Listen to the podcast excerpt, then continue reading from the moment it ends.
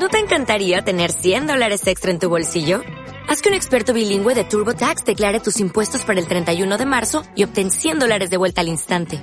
Porque no importa cuáles hayan sido tus logros del año pasado, TurboTax hace que cuenten.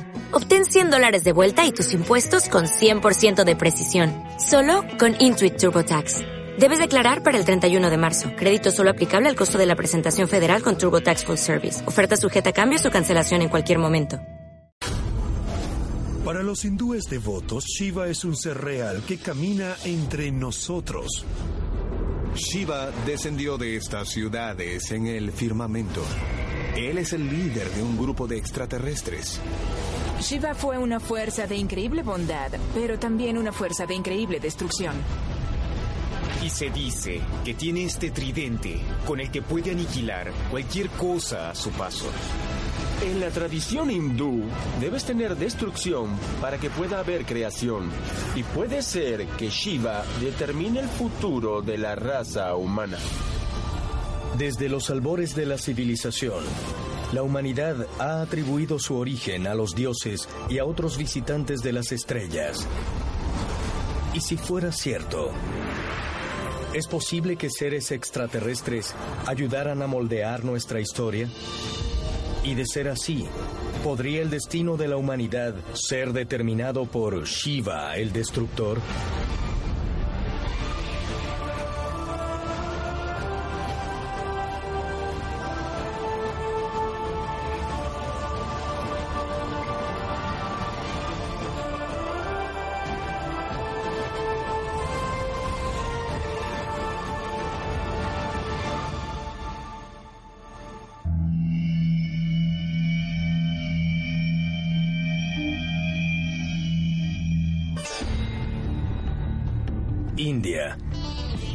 Abarcando más de 3 millones de kilómetros cuadrados, es el séptimo país más grande del mundo. Y con 1.300 millones de personas, es el segundo más poblado. Aproximadamente el 80% de su población practica el hinduismo, la religión más antigua que sobrevive en el mundo y que se remonta por lo menos a 2000 años antes de Cristo. Y para los fieles hindúes, sus dioses no son mitológicos, son seres reales que algunas veces han estado presentes aquí en la Tierra. Estos diferentes dioses y diosas tienen historias muy distintas, energías distintas y representan diferentes principios. Para muchos en la fe hindú, los dioses son absolutamente reales. Existen físicamente, aunque no siempre sean visibles. Comparado con el sistema de creencias occidental, la realidad tangible de los dioses es mucho más fuerte en la India. He crecido como un hindú en una familia hindú estricta, así que conozco todos los Vedas y epopeyas. Los he leído cientos de veces. Los hindúes creen que los dioses vinieron del cielo. Los hindúes creen que estas historias no son simples mitos, son registros históricos, porque en realidad son llamados itihasas. Itihasa significa historia. Miles de representaciones de los dioses hindúes son encontradas a través de la India, talladas en templos, pintadas en antiguas paredes de roca y en la forma de estatuas gigantes que dominan el paisaje. Y aún mayor es el número de estos dioses del cielo que componen el panteón hindú. Hay 333 millones de dioses en el hinduismo están divididos en dos reinos, un reino superior y el reino inferior. Y los devas no son seres inmortales, pero obviamente tienen mucho poder, más poder que cualquier humano común. Mientras que en la tradición judeocristiana, Dios es descrito como un ser todopoderoso, en los textos védicos, los dioses hindúes dependen del uso de la tecnología. Esto ha llevado a los teóricos de los antiguos astronautas a plantear la pregunta, ¿es posible que estos textos religiosos describan no solo encuentros con lo divino, sino también con seres extraterrestres? La mentalidad occidental es distinta a la de la India, donde aceptan la idea de los seres extraterrestres. La historia hindú de Mahabharata está cargada con referencias de lo que parece ser tecnología extraterrestre. Hay vehículos voladores, hay armas que son activadas por voz, hay destrucciones de civilizaciones por lo que parece ser una detonación nuclear. En el Mahabharata, allí, escribieron que un día ciudades gigantes rodearían la Tierra. No tenían una palabra para nave espacial en ese entonces, decían ciudades. Y hacen énfasis de que estas ciudades estaban en el firmamento, no en el cielo. Y pequeños vehículos descendían desde esas ciudades en el firmamento. Los antiguos hindúes llamaban a estos vehículos vimanas. Y fuera de las vimanas, los maestros salían. No hay duda de que fuimos visitados por los extraterrestres. ¿Es la tradición hindú una historia de visitas extraterrestres? Los teóricos de los antiguos astronautas dicen que sí, y sugieren que esto fue orquestado por un ser de otro mundo, conocido en el hinduismo como el Señor Shiva. Shiva es un miembro de la Trinidad hindú de dioses principales, Brahma, Vishnu, Maheshwara. Maheshwara es otro nombre para Shiva. Shiva también es llamado Mahadeva. Mahadeva significa gran dios, así que es el dios de dioses. Él es el líder de los dioses y también es el dios más poderoso. Shiva tiene una función doble. Una de estas funciones es la destrucción, la otra es la creación. Sin la destrucción no hay creación.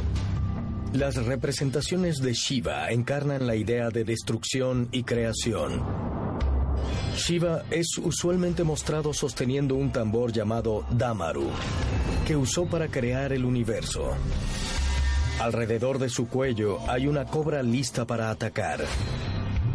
En una mano, Shiva sostiene una poderosa arma de destrucción con forma de tridente, llamada la Trishula, y en el centro de su frente tiene un tercer ojo. Shiva es el único dios que es descrito con un tercer ojo.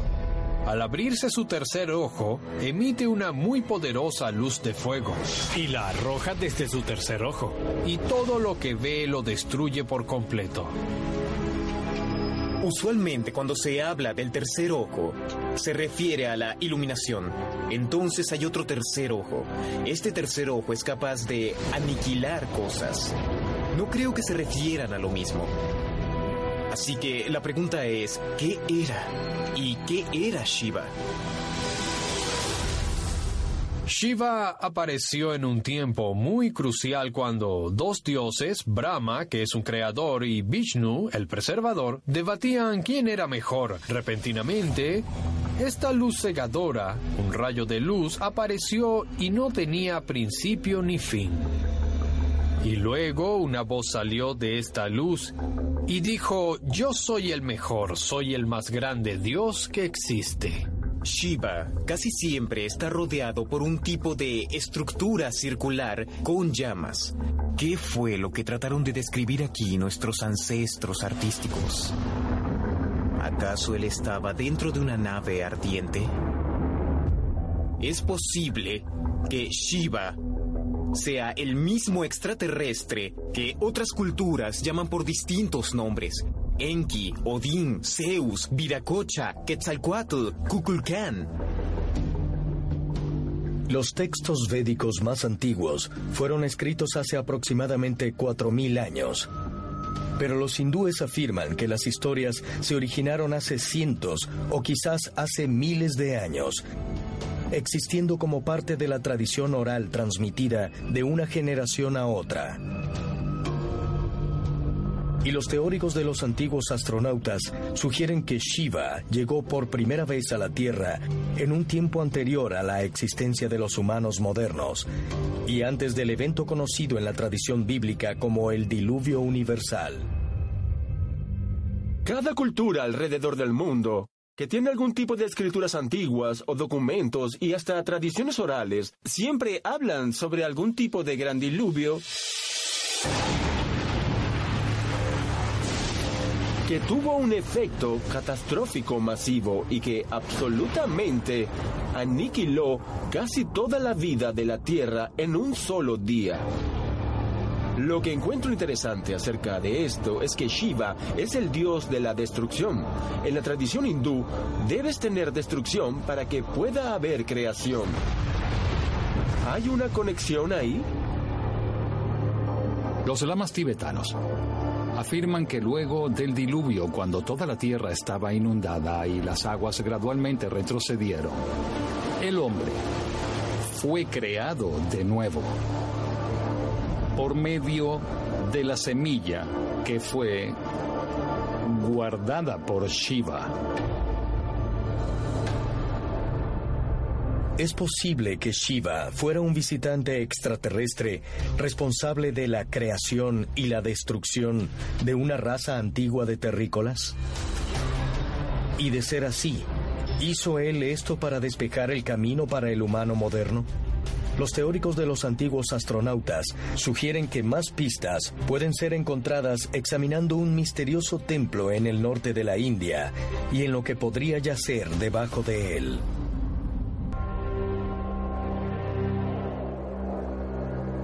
Aurangabad, India. 322 kilómetros al noreste de Mumbai, se encuentra el complejo de un templo monolítico conocido como las Cuevas Elora. Estos 34 sitios de adoración, que se extienden por casi dos kilómetros, fueron tallados en un acantilado y se cree que datan de entre los años 600 y 1000 después de Cristo.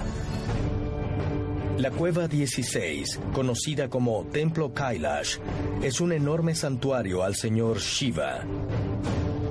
Con tres pisos de altura, es el doble de alto que el Partenón de Atenas. Y los arqueólogos creen que fue esculpida afuera en la ladera desde la parte superior y terminando en la parte inferior. Algunos historiadores estiman que la construcción del templo requirió la remoción de más de 400.000 toneladas de roca. Pero aún más increíble es que los arqueólogos tradicionales proponen que esta hazaña fue lograda en tan solo 18 años. Si las personas trabajaran cada día por esos 18 años, por 12 horas seguidas sin ninguna pausa, entonces hubiesen tenido que remover 5 toneladas de roca diaria. Esos son 5.000 kilos de roca cada hora. En la práctica, semejante hazaña ni siquiera es posible actualmente con la tecnología moderna. Si sucedió en 18 años, es muy difícil considerar el volumen de material que fue sustraído. Como ingeniero, considero que el templo de Kailasanathar no se construyó en solo 18 años. Se habría necesitado cerca de un siglo. Es muy difícil creer incluso ahora cómo esto fue logrado. Otro hecho desconcertante es que si retiraron 400.000 toneladas de rocas, tuvieron que haber sido arrojadas en algún lugar, pero no encontramos evidencia de rocas que hayan sido apiladas cerca de ahí. No se usaron para construir ningún otro templo o ninguna otra estructura. Entonces, ¿a dónde fueron esas rocas? ¿Pudieron los humanos que vivieron hace más de mil años realmente construir el templo Kailash en solo 18 años? Y de ser así, ¿cómo es que toda esa roca que excavaron simplemente desapareció? Quizá más pistas puedan encontrarse examinando un poderoso artefacto descrito en los antiguos textos védicos. Curiosamente, hay un artefacto llamado Baumastra mencionado en los antiguos textos védicos. Esta máquina de alta tecnología sería capaz de perforar rápidamente la roca y básicamente vaporizarla. Esto transformaba la roca en aire. Este artefacto fue mencionado en múltiples ocasiones en los antiguos textos védicos y fue usado para extraer piedras preciosas y metales. ¿Podría ser así como el templo Kailash fue construido? Es posible que la máquina Baumastra, descrita en los textos védicos, fuera realmente un artefacto tecnológico que existió en la Tierra hace miles de años.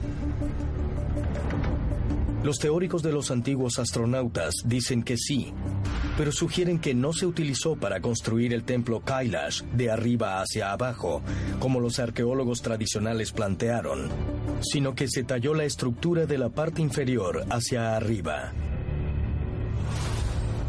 Uno de los aspectos más misteriosos del yacimiento de Elora son los túneles que no parecen ir a ningún lugar en el sitio. Algunos de ellos giran en ángulos extraños, algunos llegan a una profundidad de 12 metros. Las razones de esto son en gran parte desconocidas.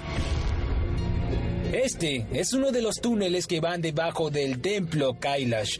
Se puede ver que las autoridades locales han cercado esto, pero si miramos a través de este hoyo, podemos ver que este túnel va hacia abajo verticalmente.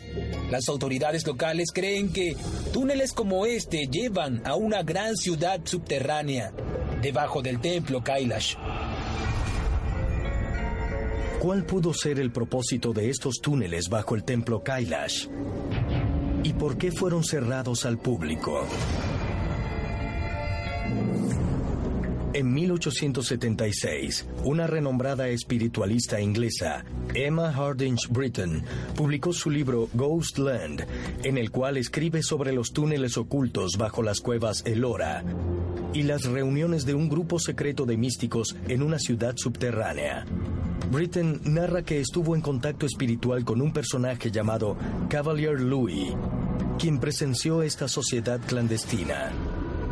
Cavalier Louis afirma que fue llevado dentro del yacimiento de Elora, a donde fue conducido a través de pasadizos secretos a una cámara subterránea. La cámara subterránea se abrió hacia un enorme anfiteatro y ahí estaban estos maravillosos tronos metálicos que habían sido cargados con poderosas baterías galvánicas que se elevaban en el aire y sentados en estos tronos había siete misteriosas figuras encapuchadas. Pero la más interesante era la que estaba en el centro, la cual habló y aún así no siempre estuvo ahí. Su cuerpo titilaba dentro y fuera del espacio físico y el tiempo.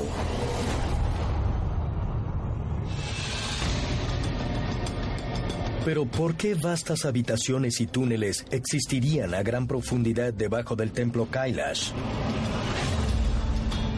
Los teóricos de los antiguos astronautas sugieren que esta puede ser más evidencia de que el señor Shiva tiene una conexión con el diluvio universal.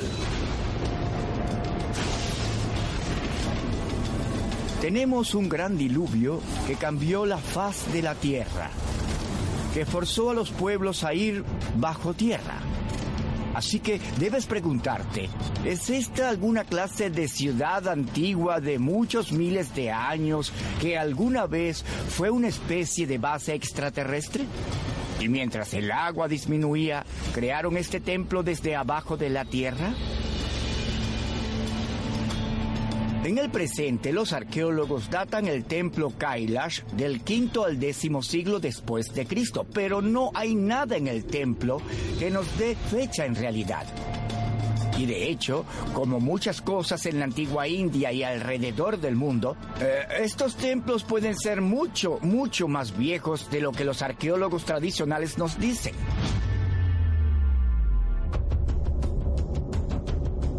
Es posible que escondida bajo el templo Kailash haya una ciudad alienígena subterránea.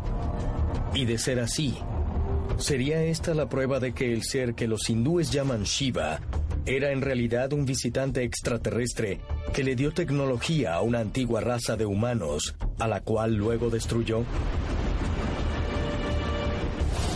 Quizá más pistas puedan encontrarse examinando un símbolo sagrado que se cree guarda un extraordinario poder.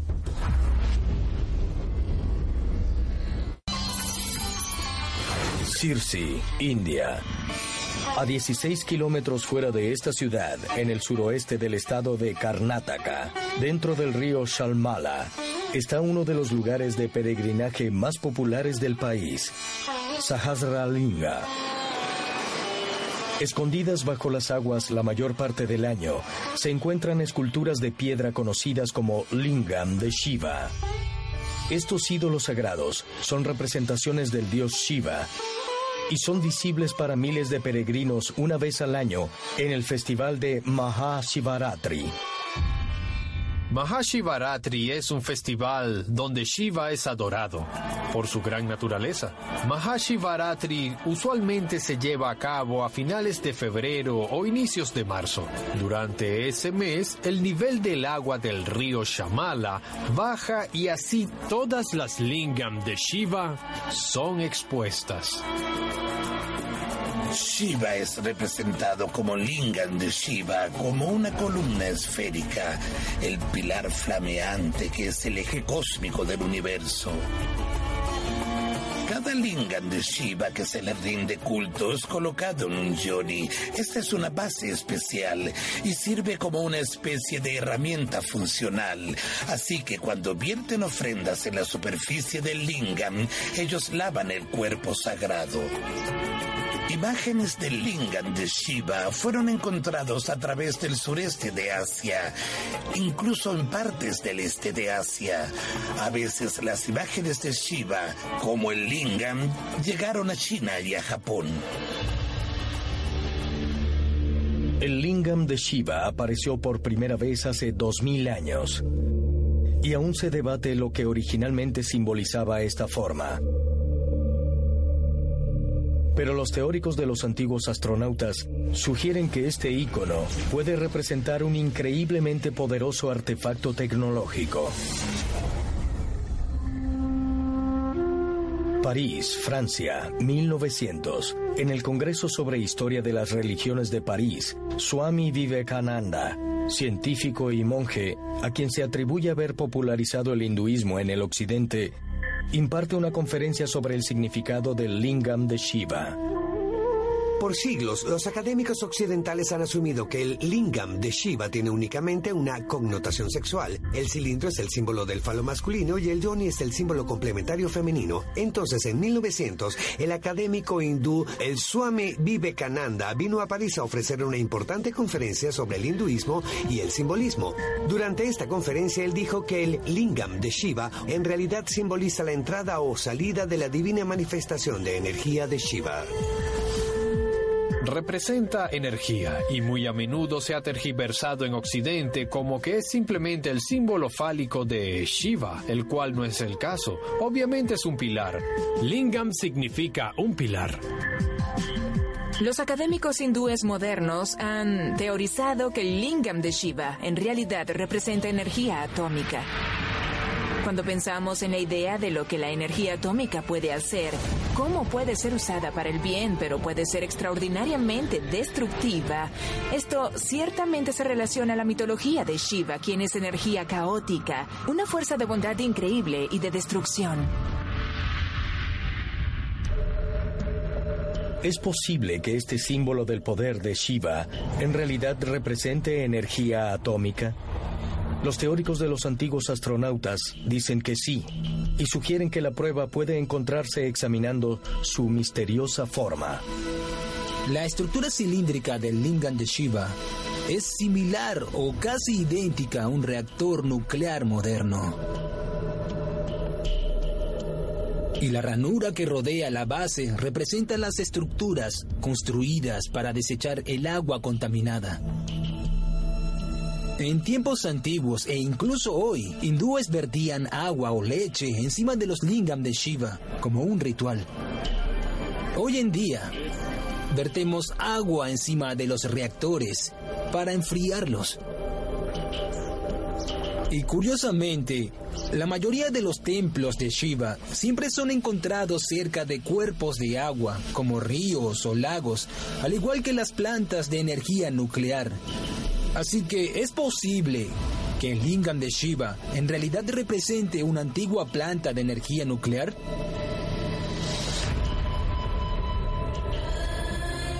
En la historia de Shiva o el lingam de Shiva, obviamente estamos lidiando con alguna clase de poder universal o cósmico que no comprendíamos del todo hasta el siglo XX con el descubrimiento de la energía nuclear y fisión nuclear. Estos descubrimientos que preceden al hombre moderno cambian por completo nuestra percepción del pasado antiguo y nos conecta con la verdadera historia de la humanidad, todo antes del momento del diluvio. ¿Simboliza el lingam de Shiva una tecnología extraterrestre que existía en la Tierra antes del diluvio universal?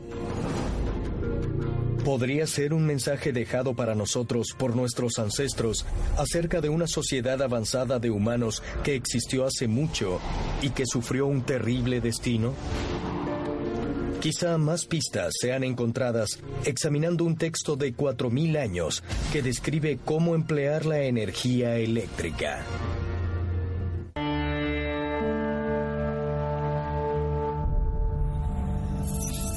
Ujjain, India, 1924.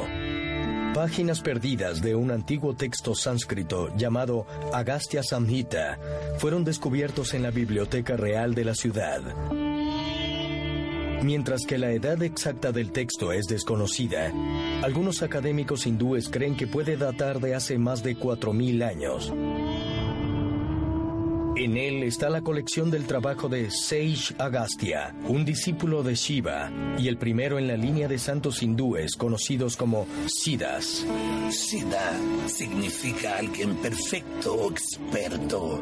Estas son personas que tienen poderes como encogerse a un pequeño tamaño, crecer muy alto, volar en el aire. Shiva es generalmente considerado ser el sumo Siddha, el primero y primordial Siddha. De acuerdo con textos hindúes, los antiguos Siddhas usaban tecnología altamente avanzada. Los Siddhas eran maestros de la creación. Al Siddha Bogar se le han atribuido muchas tecnologías maravillosas. Se cree que él creó mucho antes de la llegada de la tecnología moderna. Se le atribuye haber construido un barco de vapor, un telescopio, un paracaídas, una locomotora y también varios dispositivos que vuelan en el cielo. 6 Agastya es muy importante para la tradición Sida. Se dice que trajo la cultura secreta y la ciencia secreta a la India. Cuando lees las leyendas acerca de cómo Seish Agastya obtuvo su conocimiento, escuchamos que fue entrenado por extraterrestres. El doctor Varam Kokatnur, químico y ávido investigador de jeroglíficos, estudió las páginas perdidas del Agastya Samhita que fueron descubiertas en 1924.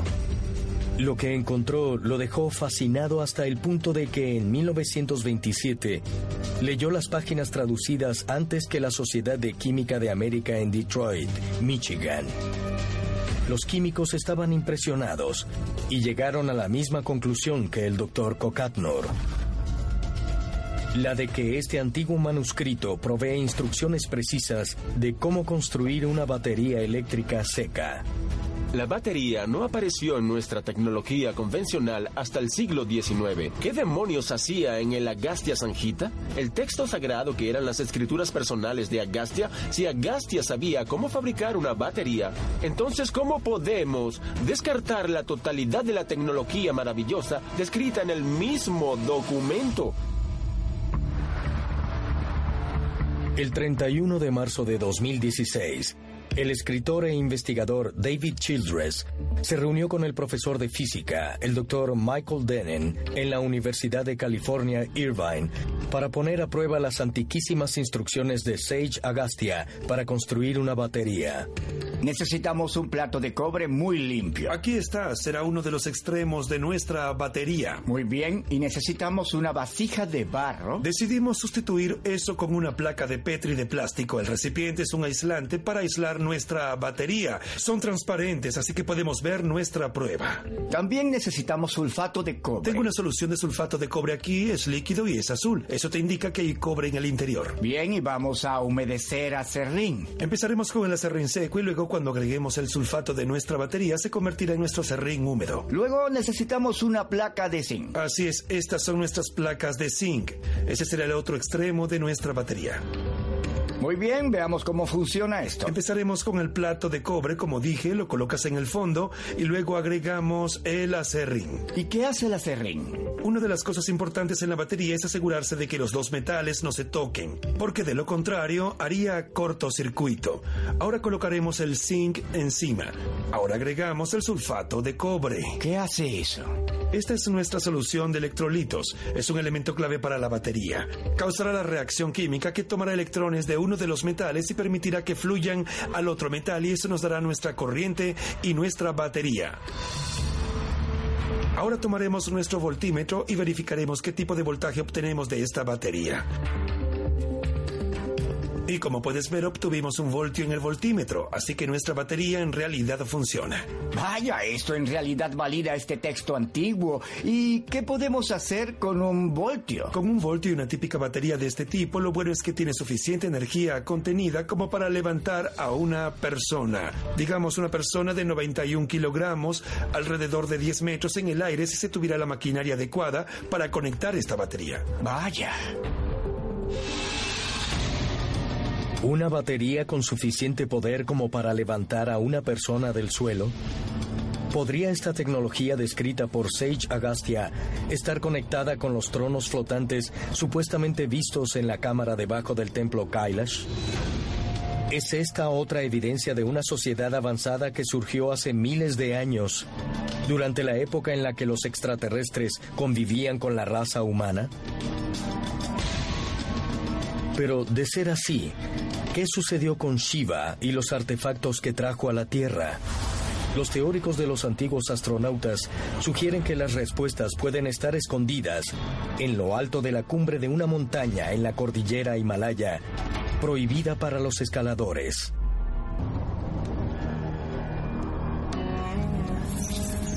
El Himalaya tibetano. En esta severa y desolada región del mundo, se levanta una montaña sagrada para millones de personas, la distintiva cumbre del monte Kailash. El monte Kailash en el oeste del Tíbet es una cumbre extraordinaria. Se eleva a unos 6.700 metros casi totalmente verticales. Luce algo cónica de un lado y como una pirámide del otro. Es el origen de cuatro de las grandes religiones del mundo, hinduismo, budismo, jainismo y taoísmo. Se cree que el monte Kailash es el hogar de Shiva. Se supone que reside en la cima del monte Kailash. Por esa razón es sagrado. El doctor Ernst Muldushev, un prominente cirujano ocular ruso, ha liderado 21 expediciones examinando una de las más remotas regiones del planeta. En 1999 pasó un mes en el monte Kailash estudiando su estructura. Lo que encontró lo llevó a exponer una teoría controversial. Una que sugiere que el monte Kailash puede ser mucho más que solo el hogar mitológico de Shiva. El doctor Ernest Muldushev condujo una expedición de científicos rusos al monte Kailash y observó que su cúspide, su cumbre, se semeja mucho a una pirámide hecha por el hombre y comenzó a desarrollar su teoría que, de hecho, la cúspide de Kailash es hecha por el hombre o quizás hecha por extraterrestres como cualquier hogar de Shiva. Esta es una gran pirámide, la más grande pirámide en el mundo. Es de hecho muy similar a una pirámide escalonada.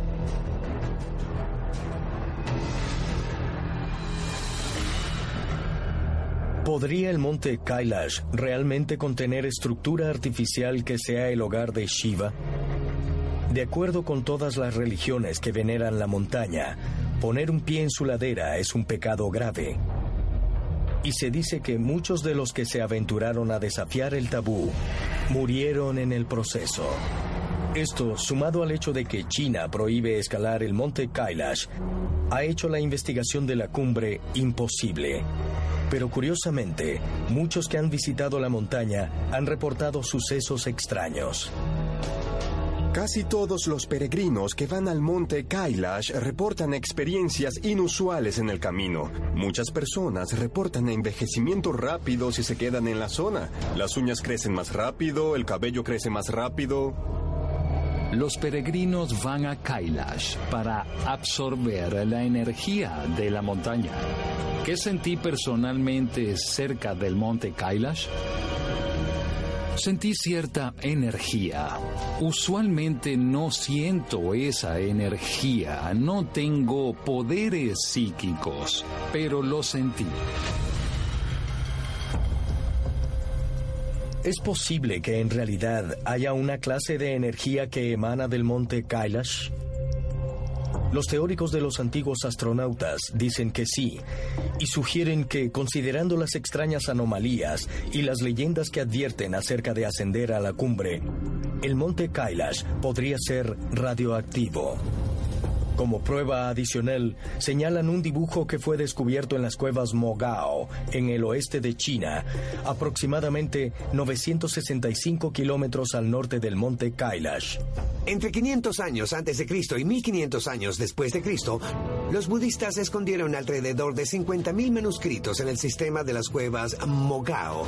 Estos no se descubrieron hasta que Aurel Stein, un investigador británico nacido en Hungría, fue allá en 1907 y redescubrió la cueva. Escondido entre estos manuscritos se encontraba un increíble diagrama. Es a partir de un segundo manuscrito del siglo y es del monte Meru, el ascenso cósmico o escalera al cielo de la tradición budista e hinduista. El monte Meru es fácilmente identificado como la representación del monte Kailash. Lo que ocurre con este diagrama es que parece ser sumamente tecnológico. Los teóricos de los antiguos astronautas sugieren que ese diagrama parece increíblemente similar a un acelerador de partículas moderno, del tipo usado para alimentar un reactor nuclear. Y algunos proponen que justo antes del tiempo del diluvio universal, la remota cumbre de la montaña proporcionaba la perfecta locación para que los extraterrestres dispusieran de su tecnología nuclear muy parecida a la montaña Yaca en Nevada, que hoy es usada para almacenar desperdicios nucleares. Es posible que el monte Kailash en el Tíbet es una especie de montaña hueca. Desde hace miles de años y quizás por extraterrestres y puede que esté completamente envenenada de radiación. ¿Podría el monte Kailash contener la última evidencia física de una antigua civilización avanzada aquí en la Tierra? Una que tenía capacidades nucleares que fueron dadas a ellos por los extraterrestres representados en la forma de dioses hindúes. Los teóricos de los antiguos astronautas sugieren que la verdad sobre nuestro pasado puede ser descubierta llevando a cabo una investigación más detallada de Shiva y de lo que en realidad representa.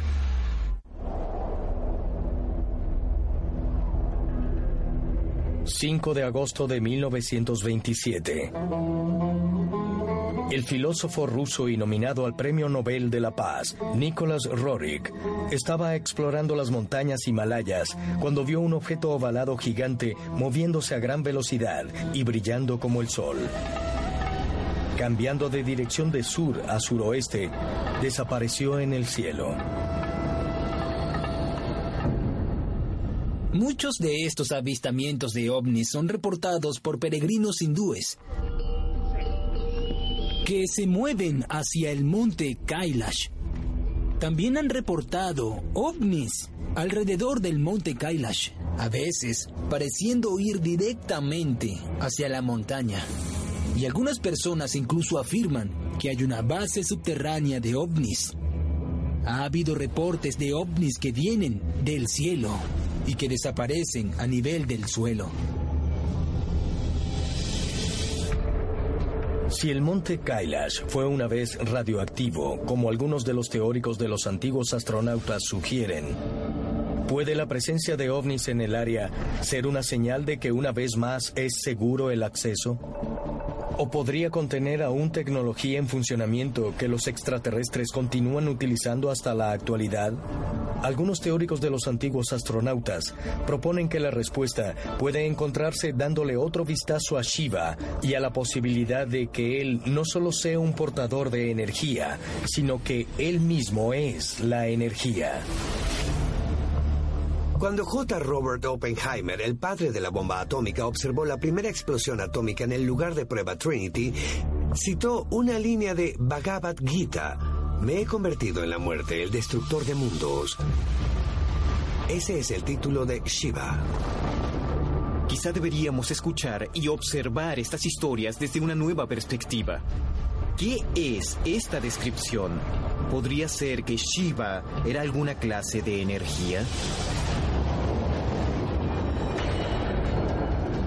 Es posible que Shiva sea la representación de un increíble evento cataclísmico que sucedió hace miles de años. Los teóricos de los antiguos astronautas dicen que sí, pero también insisten en que otras demostraciones del poder destructivo de Shiva no solo es posible, sino inevitable. Nos estamos eh, aproximando al principio de un nuevo futuro para la humanidad. En un sentido, es el fin de una era y el giro de una página. Aunque la función de Shiva sea destruir, y se le ha dado ese título, Dios de la destrucción, al mismo tiempo hace posible la creación. Así que la destrucción es parte de la creación. Los extraterrestres regresarán, y será el capítulo más asombroso de la historia humana.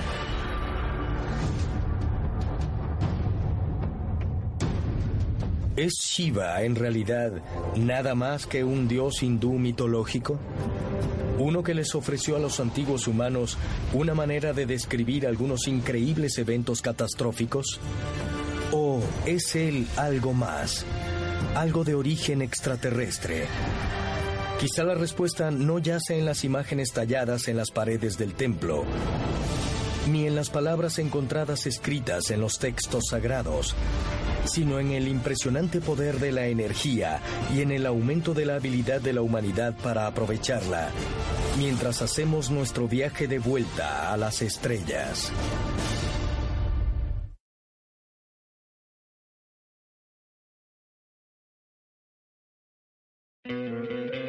¿No te encantaría tener 100 dólares extra en tu bolsillo? Haz que un experto bilingüe de TurboTax declare tus impuestos para el 31 de marzo y obtén 100 dólares de vuelta al instante. Porque no importa cuáles hayan sido tus logros del año pasado, TurboTax hace que cuenten. Obtén 100 dólares de vuelta y tus impuestos con 100% de precisión. Solo con Intuit TurboTax. Debes declarar para el 31 de marzo. Crédito solo aplicable al costo de la presentación federal con TurboTax Full Service. Oferta sujeta a cambios o cancelación en cualquier momento.